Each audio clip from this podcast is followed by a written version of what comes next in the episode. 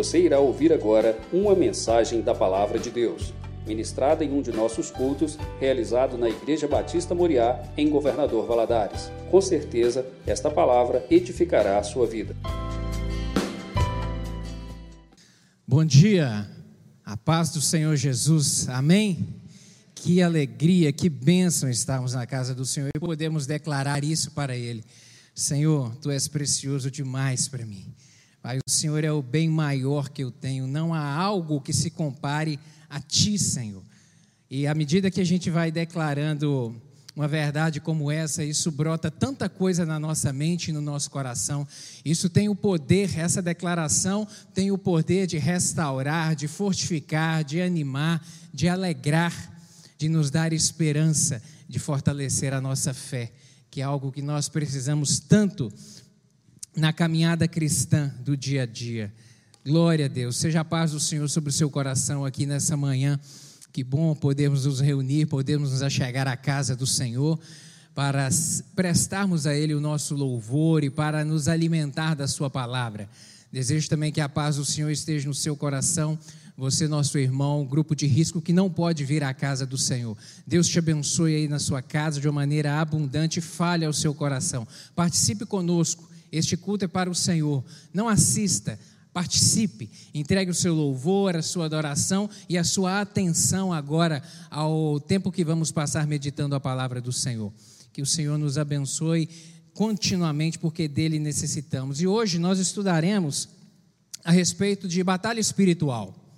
O que é batalha espiritual? Abra sua Bíblia, por favor, aí nesse texto de Romanos, capítulo 8. Vamos ler dos versos 5 a 9.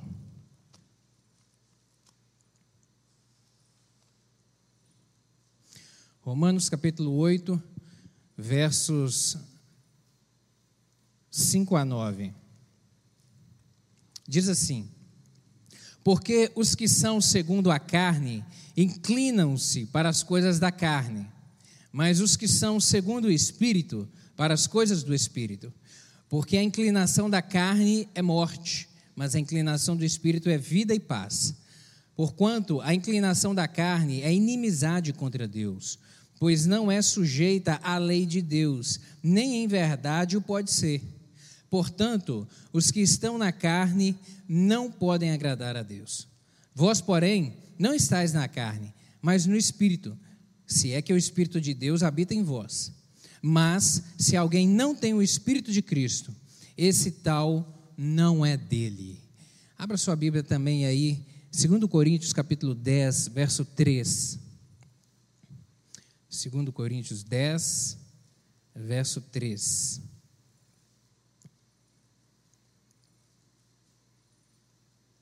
Diz assim: Porque andando na carne, não militamos segundo a carne porque andando na carne, caminhando, embora estejamos caminhando nessa terra, na carne, nós não militamos, não seguimos segundo a carne, segundo os preceitos, segundo os conceitos da carne.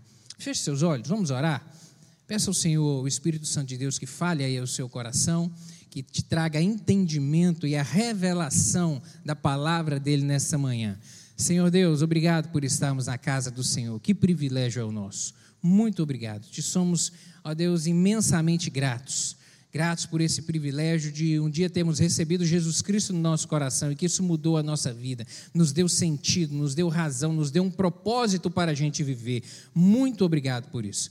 E agora, Deus, eu lhe peço que o, Senhor, que o Teu Espírito Santo traga a nós a revelação da Tua palavra, aquilo que o Senhor quer ministrar a nós. Fala, Deus, ao coração de cada um dos meus irmãos aqui, eu lhe peço, em nome de Jesus, aqueles que nos acompanham em casa também, seja a Tua graça sobre cada um deles.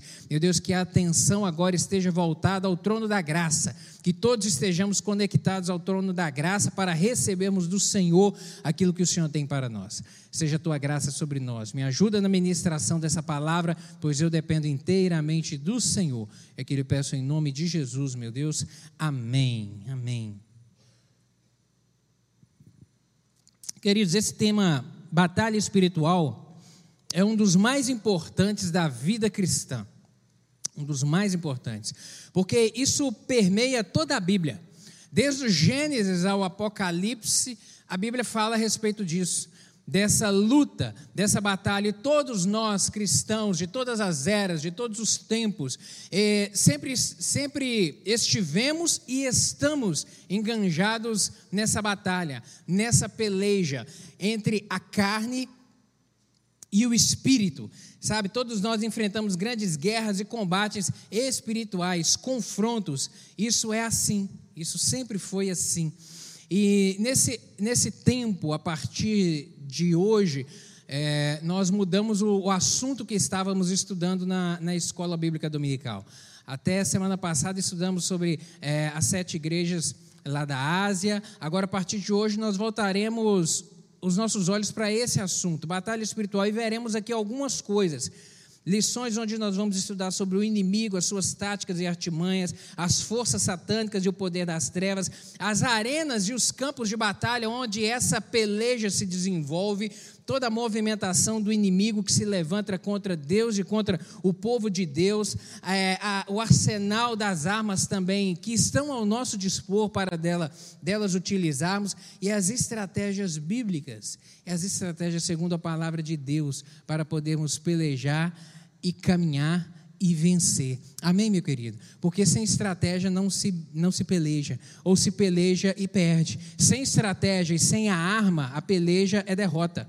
Precisamos de ter as armas certas e a estratégia certa para a gente poder caminhar. E a Bíblia nos dá essa orientação, nos mostra o que devemos fazer, ter para poder obter a vitória nessa batalha que enfrentamos diariamente no cotidiano da nossa vida.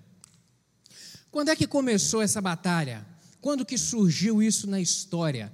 Isso surgiu lá no princípio da nossa vida, lá no jardim do Éden, com a declaração profética feita pelo nosso Deus lá a respeito da inimizade entre a semente do homem e o inimigo. Gênesis capítulo 3, verso 15, tem essa declaração do nosso Deus, onde ele diz que porei inimizade entre ti e a mulher, entre a tua semente e a sua semente. Essa te ferirá a cabeça e tu lhe ferirás o calcanhar esta lhe ferirá a cabeça e tu lhe ferirás o calcanhar. Nessa declaração, a gente sabe que ela dizia, ela é uma declaração profética a respeito da vinda de Jesus Cristo, que viria para esmagar a cabeça da serpente, mas naquele momento ali, o Senhor Deus estava declarando que estava surgindo, iniciando um grande confronto no mundo espiritual entre a força das trevas e o reino da luz ao qual nós pertencemos. Então, essa caminhada nossa, essa jornada desse embate entre a carne, entre a luz, entre as trevas,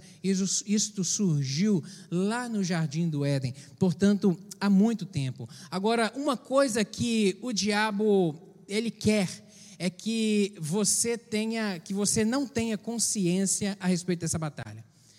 Isso é uma grande verdade. O diabo não deseja que a gente tenha consciência a respeito disso. E ele procura convencer a todos de que as coisas da vida, elas acontecem de maneira normal e de maneira natural. Que tudo que surge é porque precisava surgir, é porque precisava acontecer, é assim mesmo. E aí eu lhe pergunto, são normais essas coisas que a gente vive? Ou essas coisas que nós presenciamos ou acompanhamos que, que acontecem no mundo, no nosso tempo de hoje? São normais? Será que é normal ou, ou natural, sob a ótica do plano de Deus, essa criminalidade exacerbante que é o nosso contexto de vida? As tragédias que vivenciamos no dia a dia, será que são normais? Será que realmente são normais? As injustiças, as distorções sociais um muito rico e o outro mendicando, e o outro pobre, o outro que mal tem o que se alimentar, que precisa de ser ajudado porque não consegue pôr o, o, alimento na sua mesa? Será que isso é normal? Será que isso foi planejado por Deus que assim acontecesse e que vivêssemos no contexto desse? Sabe, o aumento assustador da violência, guerras surgindo dia após dia, o uso ilegal e desenfreado da mídia, da internet, sabe, que invade a nossa privacidade e tenta distorcer os valores e tenta é, é, desconstruir valores como, por exemplo, da família, os valores morais, valores de ética. Será que isso é normal? Isso é natural? Isso não é natural. Isso não é natural. Quando a gente para para poder voltar, perceber isso e voltarmos a nossa atenção para isso, a gente consegue perceber que há uma força maligna que age por trás disso. Todas essas coisas elas ocorrem e se desenvolvem em razão do agir do inimigo das nossas almas, em razão da, das potestades nas regiões celestiais que trabalham para promover o caos, a desordem e, a, e desconstruir tudo aquilo que Deus construiu de pleno, de belo, de bom para nós vivermos nessa terra. Temos que ter a consciência disso, e quando voltamos os olhos para a palavra do Senhor, para as Escrituras, nós percebemos isso de maneira muito clara, muito real. Portanto, uma, uma verdade nós temos que ter na nossa consciência de que o inimigo não está confortável e ele não deseja que nós percebamos isso no dia a dia, essas distorções. Por isso é necessário termos atenção atenção. E esse confronto entre a luz e as trevas, ela também aconteceu com o nosso Senhor Jesus Cristo. No tempo em que aqui esteve, porque Filipenses capítulo 2, verso 7, a palavra do Senhor nos diz que ele desvestiu-se da sua glória, mas esvaziou-se a si mesmo, tomando a forma de servo, fazendo-se semelhante aos homens. O Senhor Jesus ele se despiu da sua glória e aqui desceu e, que, e aqui caminhou e aqui esteve sujeito à mesma condição nossa, semelhante a nós. Tanto é verdade isso que Mateus capítulo 4 registra a tentação que o diabo fez ao Senhor Jesus ao Senhor Jesus, tentando a pecar, tentando a, a, a, a, se, a se dobrar a essa natureza humana, da carnalidade do homem, tentando a isso. Querido, se há um, uma das características que a gente é, percebe no diabo é que ele é muito inteligente. Ele sempre utiliza as estratégias certas para tentar alcançar o seu propósito. Por exemplo, ele, ele vai tentar você no seu ponto fraco. Ele conhece o seu ponto fraco. Ele não vai te tentar naquilo em que você é forte. Não, ele não perde tempo com isso. Ele vai tentar naquilo que te atrai. Naquilo que te atrai. E ele tentou Jesus Cristo porque ele sabia que Jesus Cristo poderia pecar. Ele sabia que Jesus Cristo poderia ceder à tentação e poderia pecar, senão ele não teria perdido o tempo dele com isso. Ele sabia que Jesus estava envolto nessa natureza humana e carnal nossa, estava limitado a esse corpo nosso. Por isso ele ousou tentar o Senhor. Mas glória a Deus, porque o nosso, o nosso Senhor Jesus Cristo em tudo foi tentado, mas ele não pecou. Ele não pecou, ele não se dobrou, ele não aceitou a proposta, ele não é, é, é, é realmente não se dobrou, não, não, não deu crédito àquilo que o diabo estava o oferecendo naquele momento. Caminhou aqui como nós caminhamos, foi tentado, mas em nada pecou. E por intermédio do nosso Senhor Jesus Cristo, que morreu e ressuscitou, nós temos a liberdade de sermos feitos, o privilégio de sermos feitos filhos de Deus, de nos tornarmos realmente filhos de Deus e caminharmos na luz como Ele é a luz. E o combate, ele continua entre luz e trevas. Luz e trevas, esse combate ele continua. Houve um tempo em que Jesus caminhava nessa terra e que ele fez uma declaração que as pessoas que estavam ao redor dele não entenderam muito bem o que ele disse. Porque ele disse que estava com eles, mas que dentre, em pouco tempo ele seria recolhido, ele não mais estaria com o povo. E isso o povo meio que não entendeu. Por quê? Porque eles acreditavam que Jesus era o Messias prometido, aquele que veria para promover a libertação do jugo político do Império Romano, que promoveria para o povo uma revolução. E eles acreditavam que Jesus continuaria, porque o líder não morreria, o líder estaria ali e promoveria grandes feitos.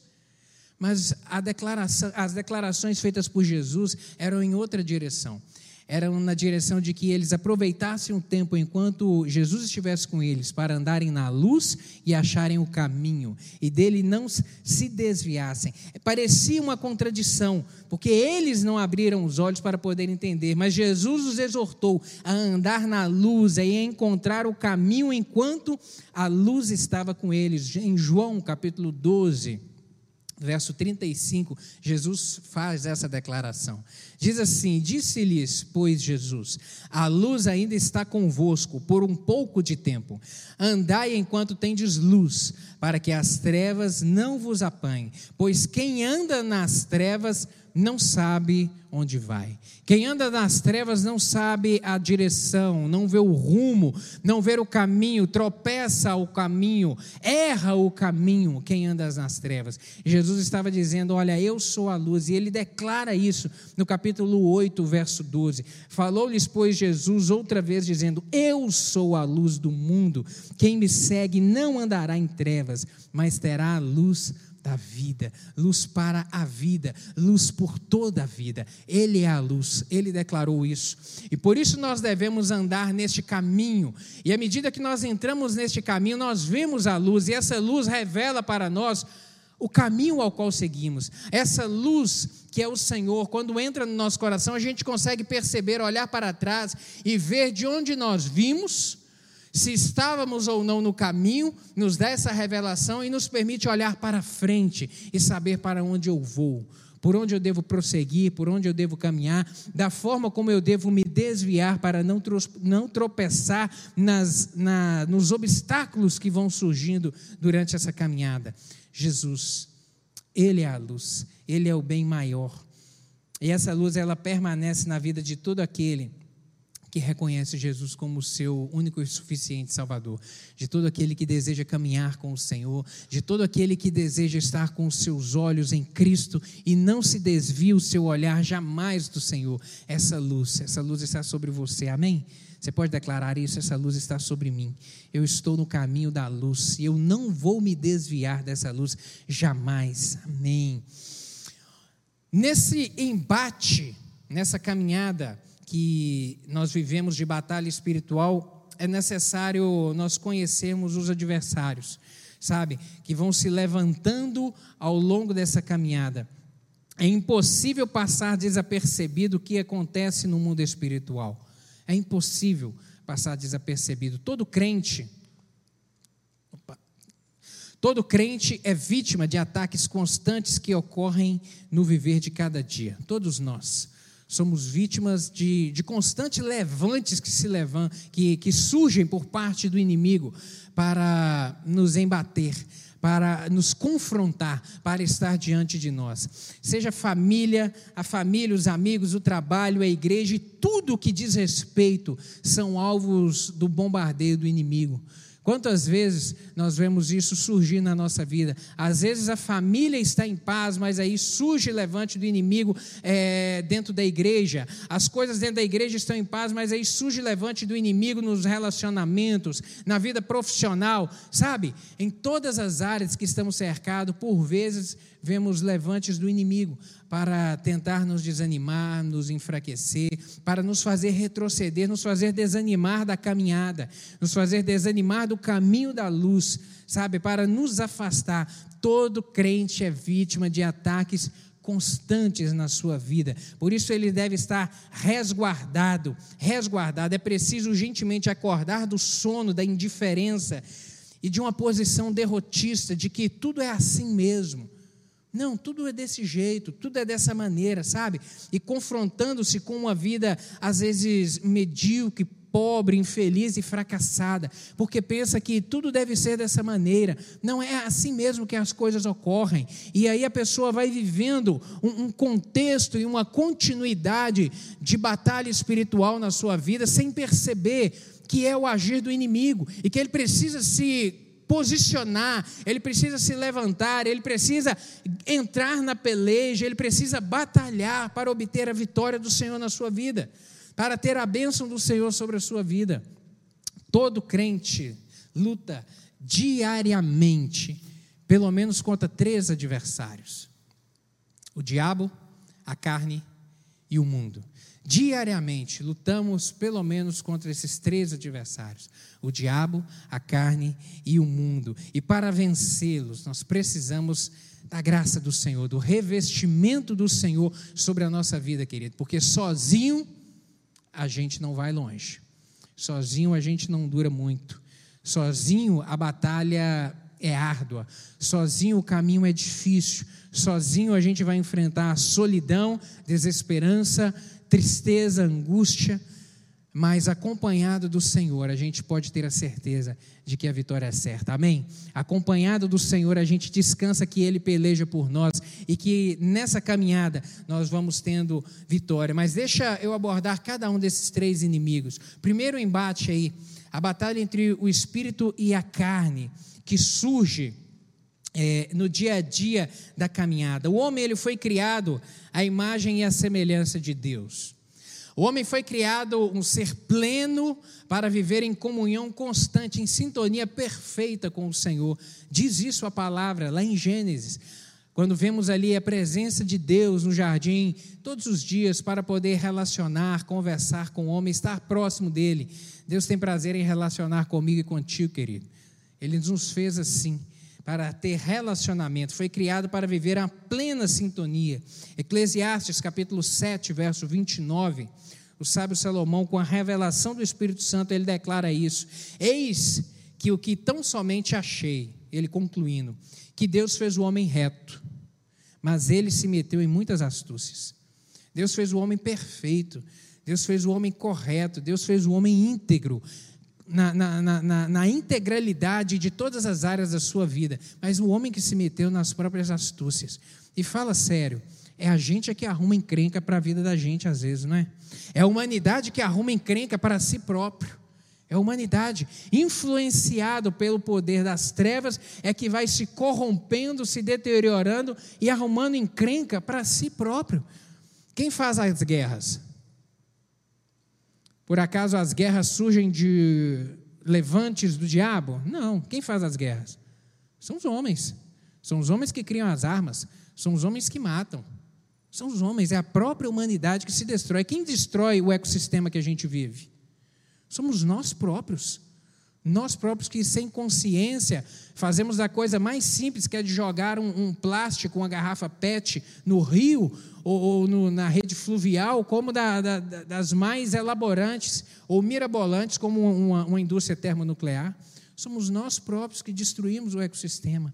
É o próprio homem que se, que se meteu em muitas astúcias, o sábio Salomão diz isso. E é desse jeito mesmo. O pecado, porém, ele manchou é, aquele, aquele que era perfeito, aquele homem que foi criado à perfeição para relacionar com o Senhor, o pecado ele entra na história e ele mancha isso. A natureza humana foi contaminada e, em consequência disso, duas forças antagônicas lutam constantemente agora dentro de si: o bem contra o mal constantemente. O apóstolo Paulo, ele vem declarar isso e nos explicar isso de uma maneira muito nítida em Gálatas capítulo 5, verso 17, quando ele diz: "Porque a carne milita contra o espírito, e o espírito contra a carne, porque são opostos entre si, para que não façais o que porventura seja do vosso querer." Milita constantemente, e é isso que, e essa mesma dor ele sentiu na sua pele, e ele declara isso quando ele fala: Olha, o, o bem que eu quero fazer, esse eu não faço. Mas como isso é difícil, e o mal que eu não quero fazer, esse está constantemente diante de mim, esse está na minha frente, esse me atrai, esse é mais prazeroso, sabe? Esse é mais fácil, porque é mais fácil de se resolver as situações assim, agindo do jeito errado, agindo do mal, como por exemplo, quando você recebe uma ofensa, o que é mais fácil? Você replicar a ofensa ou você se controlar?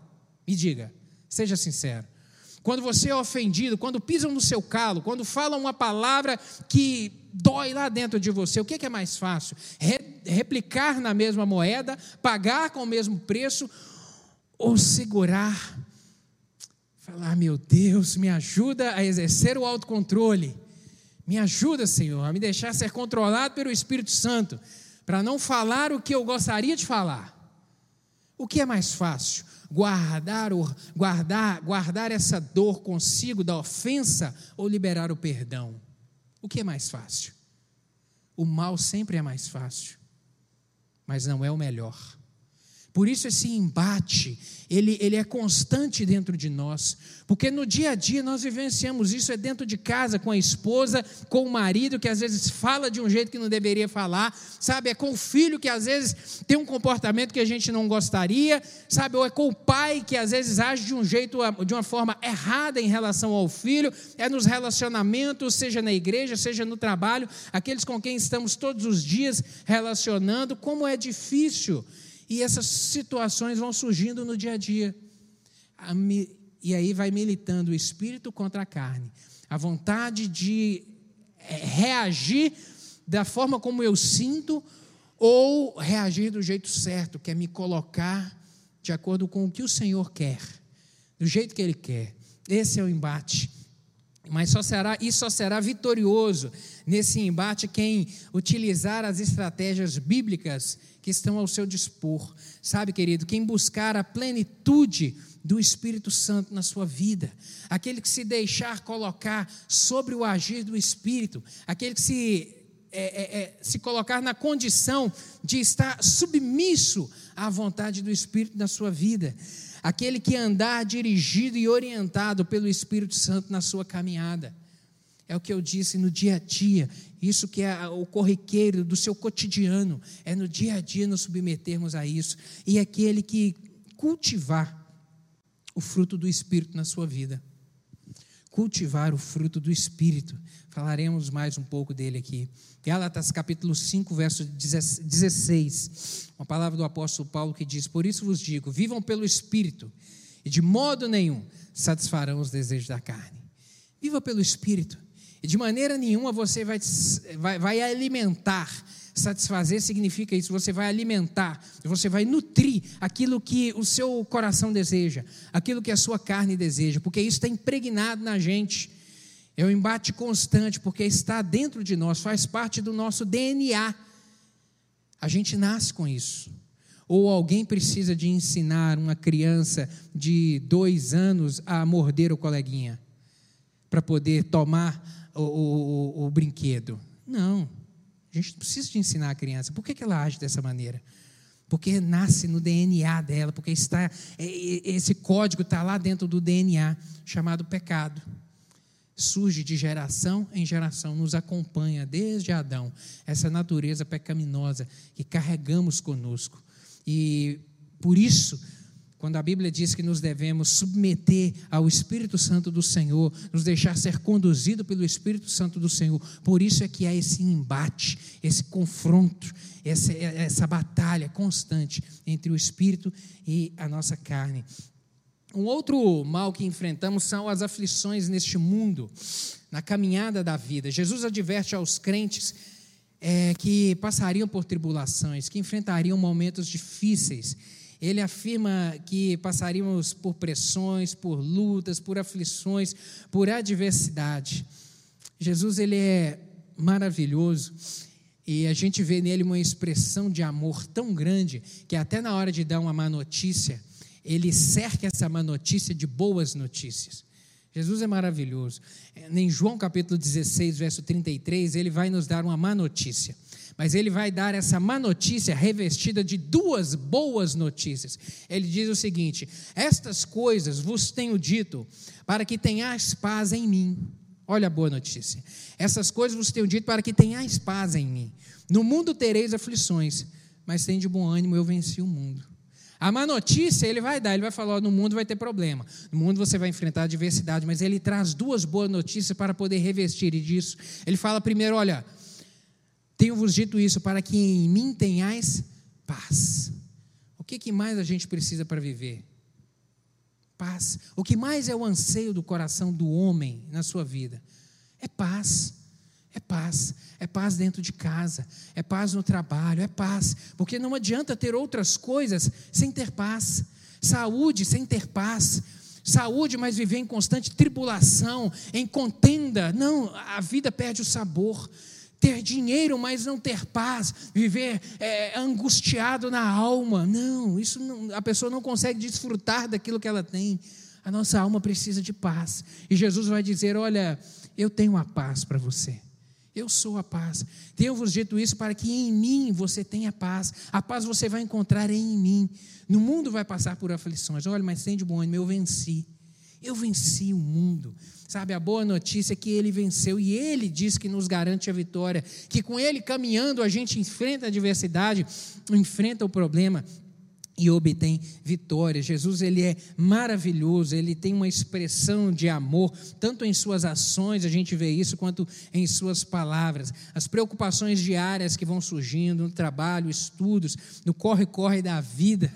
Esse estudo foi feito aqui quando a nossa vida era corrida. No corre-corre da vida. Ou, no corre-corre da vida a gente dizia que estava sem paz, né? Quando a vida estava toda agitada. Nossa, mas a minha vida está tão agitada. Sabe, as pessoas viviam sem paz agora na, na paradeira da vida, porque tudo está desligado, tudo está parado, por vezes continua a ausência de paz da mesma maneira. Ou seja, não é o corre da vida e nem é o isolamento social, nem é o desligar as máquinas que vai trazer paz. Não, é Jesus que traz a paz. Sem Ele não vai ter paz, seja no momento da agitação ou seja no momento de estar parado. É Ele que é a paz, sabe? E esses momentos é, levam às vezes ao estresse, angústia, pressões, levam, sabe, realmente a, a parecem que vêm para destruir a vida do cristão, para arrancar realmente a sua essência, a paz do seu coração. E algumas pessoas absorvem essas aflições da vida e sofrem com isso de uma maneira, perdem a esperança, sabe, pelo desespero ou pela inércia, chegam ao ponto de não terem coragem de reagir frente às adversidades e aos problemas da vida. Outras são tomadas pelo medo e perdem a capacidade também de ação, querido em razão dessas adversidades e desses problemas.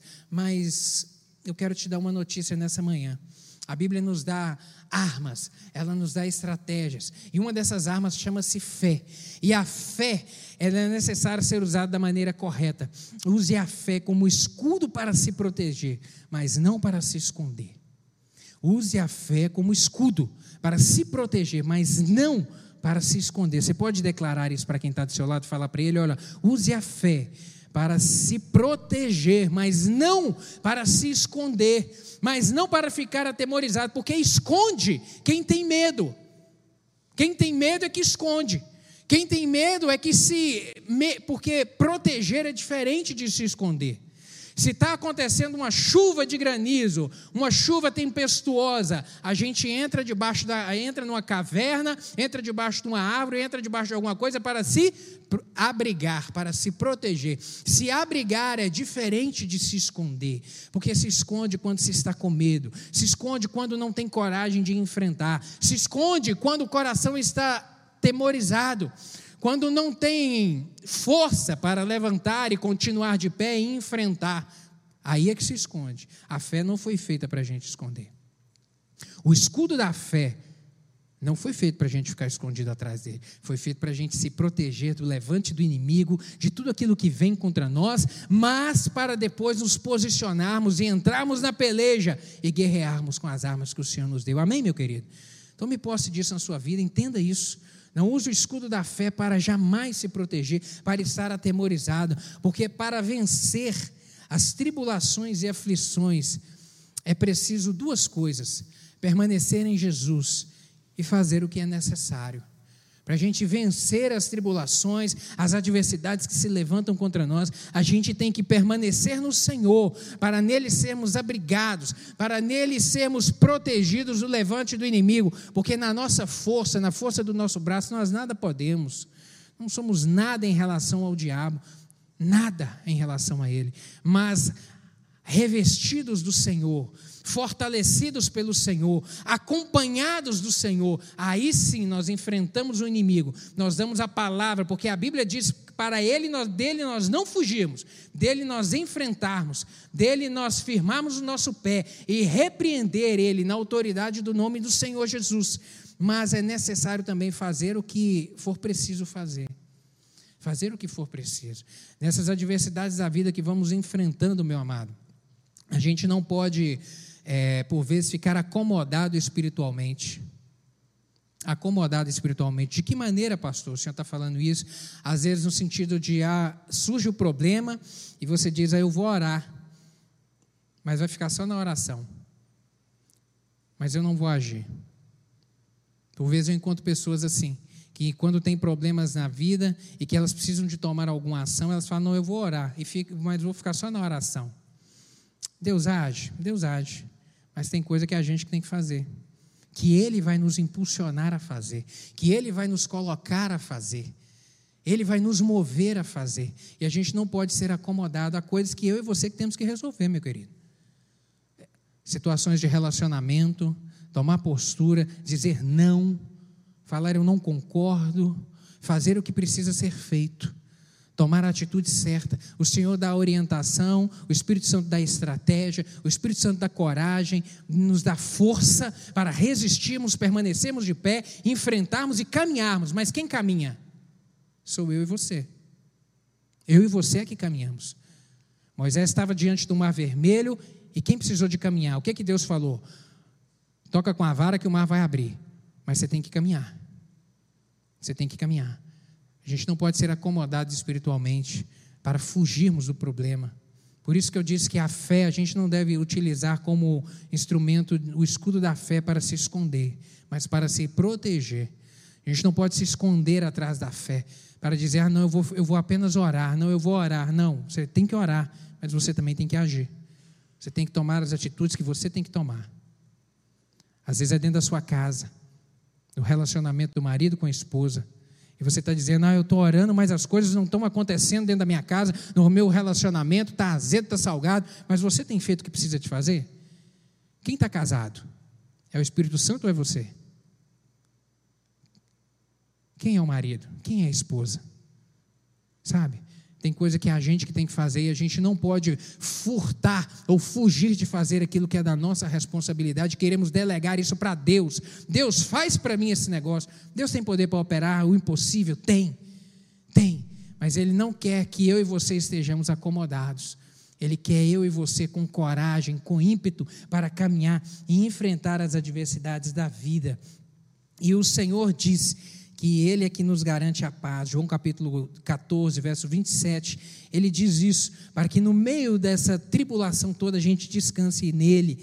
Deixo-vos a paz, a minha paz vos dou, não vos la dou como o mundo a dá. Não se turbe o vosso coração, crede em mim, não se atemorize. Não se atemorize. Ele é a paz que nós precisamos. Ele é a paz. O cristão ele não pode amar o mundo para viver em, em, comunhão com o Senhor, com o Espírito do Senhor, nesse embate. Ele não pode amar o mundo. 1 João capítulo 2, versos 15 e 16, tem uma palavra de Deus muito clara sobre isso. Diz assim: Não amem o mundo, nem o que nele há. Se alguém amar o mundo, o amor do Pai não está nele. Pois tudo o que há no mundo, a cobiça da carne, a cobiça dos olhos e a ostentação dos bens, não provém do Pai, mas do mundo. A versão NVI, a Bíblia NVI traz essa versão. A cobiça da carne, a cobiça dos olhos, a ostentação dos bens, isso não provém de Deus, não provém do Senhor. Uma outra coisa que é necessário compreender é que quem ama o mundo não é de Deus também. Tiago capítulo 4, verso 4, ele nos fala a respeito disso. Infiéis, não compreendeis que a amizade do mundo é inimiga de Deus? Aquele, pois, que quiser ser amigo do mundo, constitui-se inimigo de Deus. E uma última verdade que tem que estar impregnada na nossa consciência, na nossa razão, é de que o mundo está no maligno. E as coisas em volta do mundo estão no maligno também. 1 João, capítulo 5, verso 19, o apóstolo fala isso. Sabemos que somos de Deus e que o mundo todo está sob o poder do maligno. O mundo todo, o sistema querido que nós vivemos, ele é corrompido. O sistema que vivemos, ele é corrompido sobre todos os aspectos todos os aspectos, sabe, sobre o aspecto de autoridade, sobre o aspecto do mundo político, sobre o aspecto do mundo financeiro, tudo está contaminado pela influência do maligno que reina nesse mundo. Como eu disse aqui, é um DNA que está em nós, que nasce conosco, que, que a gente cresce e desenvolve ele, é chamado a maldade, chamado pecado, e que por isso a gente tem que combater esse embate. Um outro inimigo que nós temos, que é o diabo. Esse é inimigo mesmo, ô Jeová. A Bíblia nos dá uma advertência, o apóstolo Pedro fala isso, 1 Pedro capítulo 5, verso 8. Sede sóbrios e vigilantes. Ele vem nos advertir a respeito disso. O diabo, vosso adversário, anda em derredor como leão e ruge procurando a quem possa devorar. A Bíblia fala de uma maneira muito clara a respeito de se referir ao diabo como inimigo, como aquele que peleja contra nós, como aquele que deseja o mal, sabe? E, e existem pessoas que às vezes pensam que o diabo não é tão mal assim. Existem inclusive seitas que pregam isso. Não, que o diabo não é tão mal quanto ele como dizem a respeito dele. Não, não é tão mal assim. Sabe? É um cuidado que a gente tem que ter, meu querido. A gente tem que vigiar constantemente para não se corromper com isso, para não ser enganado. Cuidado com o diabo. Ele é mestre em enganar. Ele é mestre em enganar. Ele tem um poder de persuasão imenso. Ele foi capaz, a Bíblia diz em, em Isaías capítulo 14, relacionado com o texto de Apocalipse capítulo 12, que ele foi capaz de enganar um terço dos anjos do céu. Meu querido, se o diabo, enquanto era querubim, ungido de Deus, ele foi capaz de enganar um terço dos anjos do céu e promover um motim no céu contra Deus, o que dirá enganar eu e você? O que dirá enganar a humanidade? Meu querido, se lá no céu, onde não havia pecado, onde os anjos estavam livres dessa atmosfera que nós vivemos de pecado, o diabo foi capaz de enganar os anjos o que dirá de mim e de você? O que dirá das estratégias que ele vai utilizar no sistema para enganar a mim e a você, meu querido? Para fazer parecer que as coisas não que as coisas são inofensivas, que as coisas acontecem dessa maneira mesmo, para nos tentar acostumar com o pecado. O que dirá de mim e de você? Atenção, cuidado, cuidado, ele é enganador. Jesus o chama de inimigo, tentador, homicida, destruidor, cuja missão é matar, roubar e destruir. É o propósito dele. Você tem um propósito na sua vida?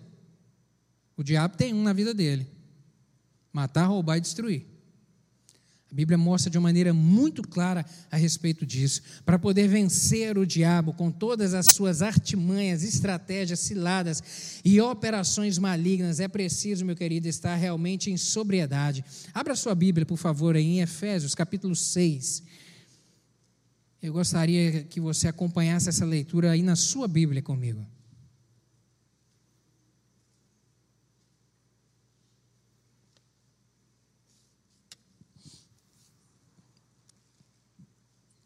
Efésios capítulo 6, versos 13 e 17. Vai falar do, das armas que o Senhor nos dá para poder pelejar nessa peleja contra o inimigo. Por isso, Vistam, de, vistam toda a armadura de Deus, para que possam resistir no dia mau e permanecer inabaláveis, depois de terem feito tudo. Assim, mantenham-se firmes, cingindo-se do cinto da verdade, vestindo a couraça da justiça e tendo os pés calçados com a prontidão do evangelho da paz. Além disso, usem o escudo da fé com o qual vocês poderão apagar todas as setas inflamadas do maligno. Usem o capacete da salvação e a espada do Espírito, que é a palavra de Deus. A armadura espiritual. As armas que o Senhor Deus nos deu para pelejarmos nessa peleja. A armadura de Deus está à disposição do cristão, a fim de, for, a fim de, de que, fortalecido no Senhor e na autoridade do seu poder, ele realmente peleje e se torne um vencedor. Meu querido, mas compete, portanto, ao crente, compete a mim e a você ter a consciência de que a gente precisa do Senhor e decidir tomar posse da armadura. Lembra o que eu disse? Não basta apenas orar. Não, compete a mim e a você. Deus disponibilizou para nós a armadura, mas quem tem que tomar posse dela? Sou eu e você. Eu e você aqui temos que ter a atitude para poder dela tomar posse. De que maneira? Se rendendo à direção do Espírito Santo, não tendo medo das pessoas que se levantam como instrumento do diabo para pelejar contra nós, para tentar nos afrontar, ter paciência diante das provações e hostilidades do adversário, não brincar com o pecado, querido. Não brinque com o pecado, não faça o jogo do inimigo, não se exponha às práticas do mundo. Tape as brechas. Tape as brechas. Quer tomar posse da armadura de Deus? Não brinque com o pecado. Tape as brechas, tape as brechas, permaneça ligado em Jesus todo o tempo, confie nele e creia que a vitória realmente está garantida. Lembre-se de que o Senhor é maior e mais forte. Maior e mais forte. Quando a gente fala de batalha espiritual, e aqui eu preciso que você tenha essa compreensão. Quando a gente fala dessa batalha espiritual, às vezes as pessoas ah, imaginam que no mundo espiritual há uma peleja e que o diabo ele, ele está em, em similaridade de condição em, de poder em relação a Deus. De que é essa batalha no mundo espiritual em que o diabo peleja contra Deus e que as forças do diabo são equiparadas à força de Deus. Não, não. Isso é um pensamento errado. E o mundo ele tenta nos fazer pensar dessa maneira. Não. O diabo, ele é muito forte em relação a mim e a você, mas ele não é nada em relação a Deus. Ele é criatura, ele não é o criador. O criador é o todo-poderoso. O criador deu a palavra, o criador constituiu e formou. Ele é criatura, ele é subjugado, ele é um derrotado, ele não tem autoridade e poder nenhum comparado ao nosso Deus. Por isso que a palavra de Deus nos diz que nós temos vitória garantida nessa peleja, quando nós apossamos da armadura de Deus sobre nós, porque nos colocando debaixo da presença do Senhor e fortalecido por Ele, é que nós caminhamos de vitória em vitória. É isso é que nos garante a vitória, é termos essa consciência de que precisamos do Senhor e de que caminhamos com Ele, e Ele do nosso lado, e nós, na verdade, do lado dEle é que temos a vitória. Amém, meu querido? Essa é a compreensão que temos que ter do mundo espiritual, dessa batalha que acontece. E nessa batalha nós vamos guerreando, guerreando com o Senhor, guerreando, guerreando por nós e por aqueles que estão ao nosso lado. Por nós e por aqueles que estão ao nosso lado. Por nós, por quê? Para guardar a nossa santidade. Esse embate constante entre o bem e o mal, precisamos guardar a nossa santidade. 1 Pedro, capítulo 1, versos 15 e 16. Mas assim como é santo aquele que os chamou, sejam santo vocês também em tudo que fizerem, pois está escrito: sejam santos, porque eu, Senhor, sou santo. E pelejamos também por outros, para proclamar o Evangelho e promover a salvação daqueles que estão ao nosso lado. Pelejamos por nós para nos guardarmos e pelejamos também para levar a mensagem do Evangelho àqueles que estão do nosso lado, aqueles a quem amamos. Marcos capítulo 16, versos 15 e 16, uma palavra de Jesus que diz: Ide por todo mundo e pregai o Evangelho a toda criatura. Quem crê e for batizado será salvo. Quem não crê, estará condenado. Será condenado. Sabe, querido, caminhando com o Senhor, pelejando por mim e pelejando por aqueles que estão ao nosso lado, realmente temos que pagar o preço. Quantos da sua casa ainda não receberam Jesus? Quantos na sua casa ou na sua, ao seu redor, os seus amigos, que você gostaria de ver rendido ao Senhor Jesus Cristo? É responsabilidade sua pagar o preço por eles, pagar o preço em oração e pagar o preço de levar o Evangelho, de levar a semente, a boa semente, seja compartilhando um link de uma pregação, seja compartilhando uma mensagem ali da palavra, sabe, seja semeando coisas na vida dele, seja sendo o exemplo de um verdadeiro cristão, influenciando ele com o seu comportamento, com o seu testemunho. Compete a você, compete a você. Por isso é nós pelejamos por nós e pelejamos por aqueles que estão ao nosso lado. E uma das grandes armas que o Senhor nos deu para caminharmos nessa peleja e vencermos essa batalha chama-se fé. Fé. Imprescindível, uma das mais importantes armas que temos. Ela aparece na Bíblia como escudo, como couraça, como dom, como fruto, como doutrina, como crença. Inúmeros conceitos estão envoltos da fé. A fé, algo tão necessário para nós no embate, no embate espiritual. Sabe, foi tratado, ela foi fator importantíssimo na vida de homens e mulheres para obterem vitória, na vida de famílias para obterem vitória, na vida de nações inteiras que se colocou diante do Senhor em oração e obtiveram vitória. Fé, fé. E aí eu te pergunto, como é que você tem tratado a sua fé? Você leva a sua fé a sério? Você tem levado a sua, a sua fé a sério? Fala sério. Você tem realmente levado no dia a dia? Você tem cultivado ela? Porque a gente pode viver em relação à fé de duas maneiras: ou ignorando ela, ou não cuidando, não dando tanta atenção, ou nutrindo, abastecendo, fortalecendo, sabe, alimentando. Como é que você tem tratado a sua fé? No seu dia a dia? Como é que você tem, você tem procurado desenvolver ela ou você não dá tanta atenção a isso? Você se importa às vezes tanto, e a gente se importa em crescer profissionalmente, em crescer no relacionamento da família, em ter uma família estruturada, em ter valores, em desenvolver tanta coisa na nossa vida, desenvolver as nossas habilidades. A gente se empenha tanto nisso, mas e a fé? Você se empenha também em desenvolver a sua fé, em fortalecer a sua fé? Isso é necessário, querido. A fé, porque ela vislumbra aquilo que é impossível. A fé nos faz, sabe, realmente vislumbrar aquilo que não existe. O combate espiritual, o crente precisa da visão da fé, de que o fortalecerá, transformando as impossibilidades em possibilidades e as derrotas em vitórias. Pela fé a gente vê o impossível. Segundo Coríntios capítulo 5, verso 7, diz: "Visto que andamos por fé, e não pelo que vemos. Nós andamos por fé e não pelo que vemos. Não pelo que vemos. Por isso ela é tão necessário, porque a fé traz à existência aquilo que não existe. Aquilo que não existe, a fé é capaz de, de trazer à existência. Uma outra razão, porque a fé consegue ver o amor de Deus. A fé nos possibilita ver a luz do amor de Deus nas nossas vidas. Quando às vezes tudo e todos ao redor viram as costas para a gente, quando as adversidades nos tornam isolados, quando as adversidades criam problemas nas nossas vidas, quando as portas se fecham, quando chega às vezes a desesperança no coração, sabe? Quando realmente estamos em situação difícil, a fé nos faz enxergar que Deus nos ama, que Deus nos ama, que Deus não desistiu da gente. As adversidades, as circunstâncias podem não ser boas, mas a fé nos faz ter a certeza no coração de que eu sou amado de Deus de que Deus cuida de mim, que Deus cuida de mim. Salmo 23, verso 4. Davi vem dizer que, ainda que eu ande pelo vale da sombra da morte, não temerei mal algum, porque tu estás comigo. Tua vara e o teu cajado me consola.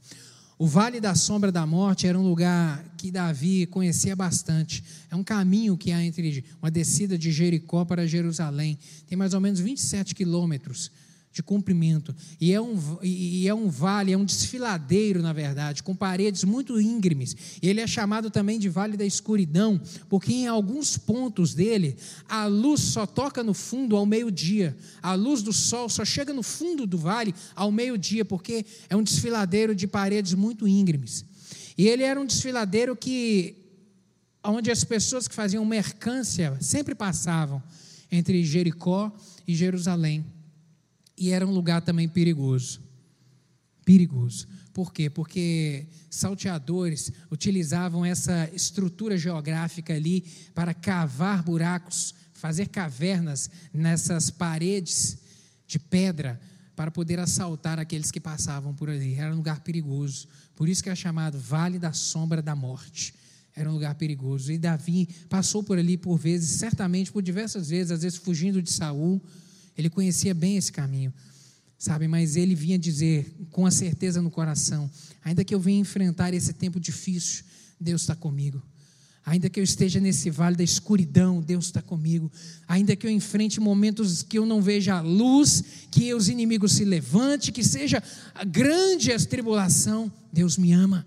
Deus vai cuidar de mim. Isso é que me dá esperança para eu continuar caminhando e de fé em fé e tendo a certeza da vitória. Tenha certeza disso, querido. Por isso a fé, ela é importante. A fé ela nos faz ver ao longe, aonde os nossos olhos não conseguem contemplar. A fé nos permite ver. A fé nos permite ver a, a vitória. A fé nos permite ver a cura na vida daquele que está enfermo. A fé nos permite ver a solução do problema financeiro. A fé nos permite nesse momento onde tudo tudo está parado, onde as notícias são más, a gente olhar para frente e acreditar que a vitória é certa, que o Senhor vai continuar cuidando de nós, que Ele até aqui esteve conosco, que Ele continuará indo à nossa frente, que Ele nos segura pela mão, Ele não vai te deixar nesse momento, que a provisão virá sobre a sua vida e sobre a sua casa na medida certa, Ele não vai deixar faltar. A fé nos dá a tranquilidade no coração de que, mesmo que eu venha ser contaminado pelo Covid, mesmo que eu venha estar enfermo, o Senhor vai cuidar de mim, o Senhor vai me guardar, o Senhor Senhor vai me proteger. A fé vê ao longe. A fé vê aquilo que os seus olhos não veem. A fé, alimente ela. Alimente ela, alimente ela. Ela vê ao longe. Segundo Coríntios capítulo 5, verso 7, porque andamos por fé e não por vista. E uma palavra de Jesus Cristo em Marcos capítulo 11, verso 24. Portanto, eu lhes digo, tudo que pedirem em oração, creiam que já o receberam, e assim sucederá. Creia que já o recebeu, e assim sucederá. Fé vê ao longe, a fé divisa o futuro. A fé traz à existência aquilo que não existe, a fé nos permite ver aqui, aquilo que ainda não aconteceu, lá o que está obscuro no futuro. Moisés caminhava com a multidão no deserto, árido, um deserto difícil, um deserto de escorpiões, de serpentes, um deserto seco, mas ele olhava para frente e cria na promessa do Senhor da terra prometida. Ele via pela fé o seu povo na terra prometida, desfrutando daquilo que era promessa do Senhor para a vida deles na terra prometida. Querido, a fé nos faz ver o impossível, nos faz ver ao longe, nos faz ver o futuro. Como você vê o seu futuro?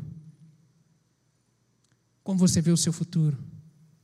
De desesperança, de dificuldade? Olhe com o olhar da fé.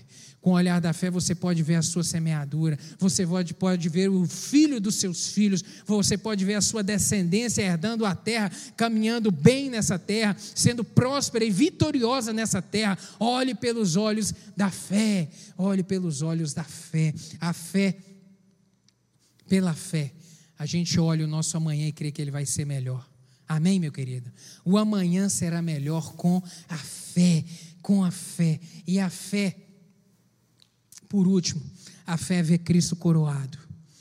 A fé vê Cristo, aquele que veio a essa terra, que caminhou aqui, que operou milagre, que trouxe a, a, mensagem das boas novas, mas que morreu, que padeceu, que foi crucificado e que ressuscitou e está no céu, preparando uma morada para mim e para você. A fé nos faz ver o Cristo coroado, a, a fé nos dá a certeza do coração de que nos encontraremos com o Senhor e veremos face a face o nosso Senhor Jesus Cristo coroado, sentado num alto e sublime trono. A fé nos dá a certeza do arrebatamento, a fé nos dá a certeza de que isso não é um conto da carochinha, de que isso é uma verdade, que nós presenciaremos ela. Amém, meu querido? A fé nos dá a certeza de que o céu nos aguarda, de que o céu espera por nós. Amém?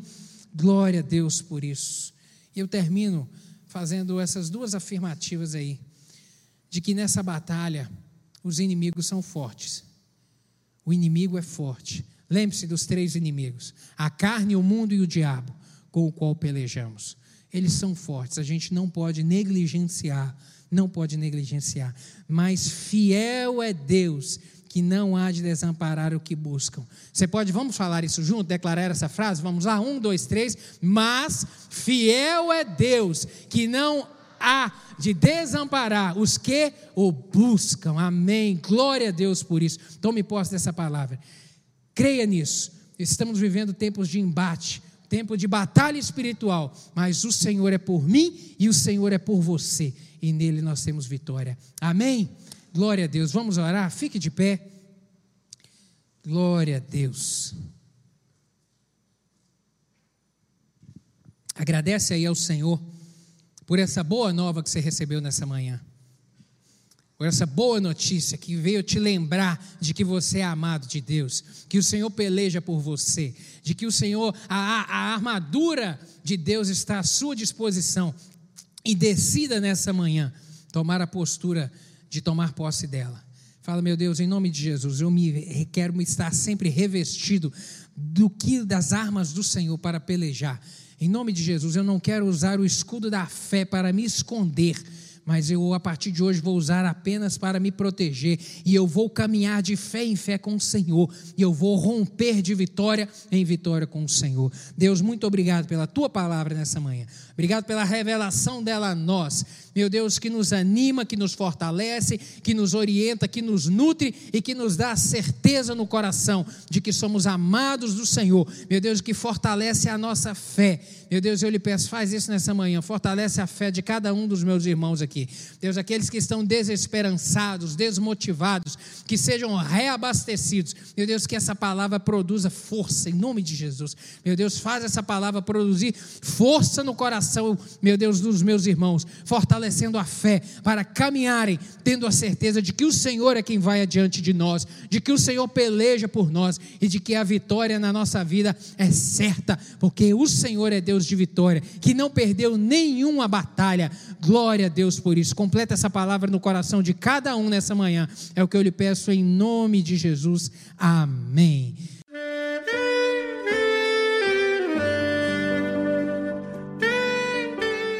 Querido amigo, Deus se interessa por você. Ele conhece as circunstâncias atuais da sua vida. Não hesite em buscá-lo. Em Jeremias 33, versículo 3, ele nos diz: Clama a mim e responder-te-ei, e anunciar-te-ei coisas grandes e ocultas que não sabes. Esperamos que a mensagem ouvida tenha falado ao seu coração e que você e sua família sejam abençoados pelo Senhor Jesus.